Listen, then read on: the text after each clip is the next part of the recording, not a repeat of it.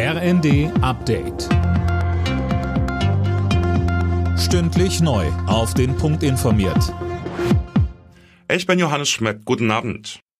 Deutschland wird in diesem Jahr das 2-Prozent-Ziel der NATO erfüllen. Das hat das Verteidigungsministerium bestätigt. Das heißt, 2 Prozent der Wirtschaftsleistung gehen ins Militär, das Bundeswehr-Sondervermögen von 100 Milliarden Euro mit eingerechnet.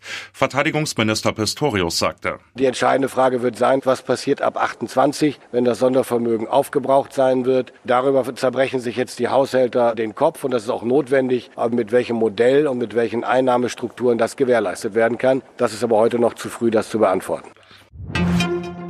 Bei ihrem Israel-Besuch hat Außenministerin Baerbock zum einen die Hamas verurteilt, aber auch Israel für die geplante Bodenoffensive in Rafah kritisiert. Es drohe im südlichen Gazastreifen eine humanitäre Katastrophe, so Baerbock. Stattdessen brauche es dringend eine neue Feuerpause.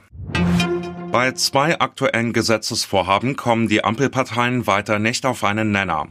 Zum einen beim Demokratiefördergesetz und dann beim EU-Lieferkettengesetz. Da gehen die Vorstellungen deutlich auseinander, Sönke Rölling. Ja, beim Demokratiefördergesetz muss nach Ansicht der FDP eine Extremismusklausel eingefügt werden. Jeder, der Geld vom Staat haben will, muss sich klar gegen Antisemitismus, Islamismus sowie Rechts- und Linksextremismus bekennen, so die Forderung. Die Gespräche zum EU-Lieferkettengesetz sind dagegen offenbar endgültig gescheitert. Auch hier stellt sich die FDP quer, weil es für kleine und mittelständische Unternehmen unzumutbar sei, so Justizminister Buschmann. Er stellt inzwischen auch das deutsche Lieferkettengesetz in Frage. Blockbuster wie Barbie und Oppenheimer haben im vergangenen Jahr wieder Millionen Menschen in die deutschen Kinos gelockt.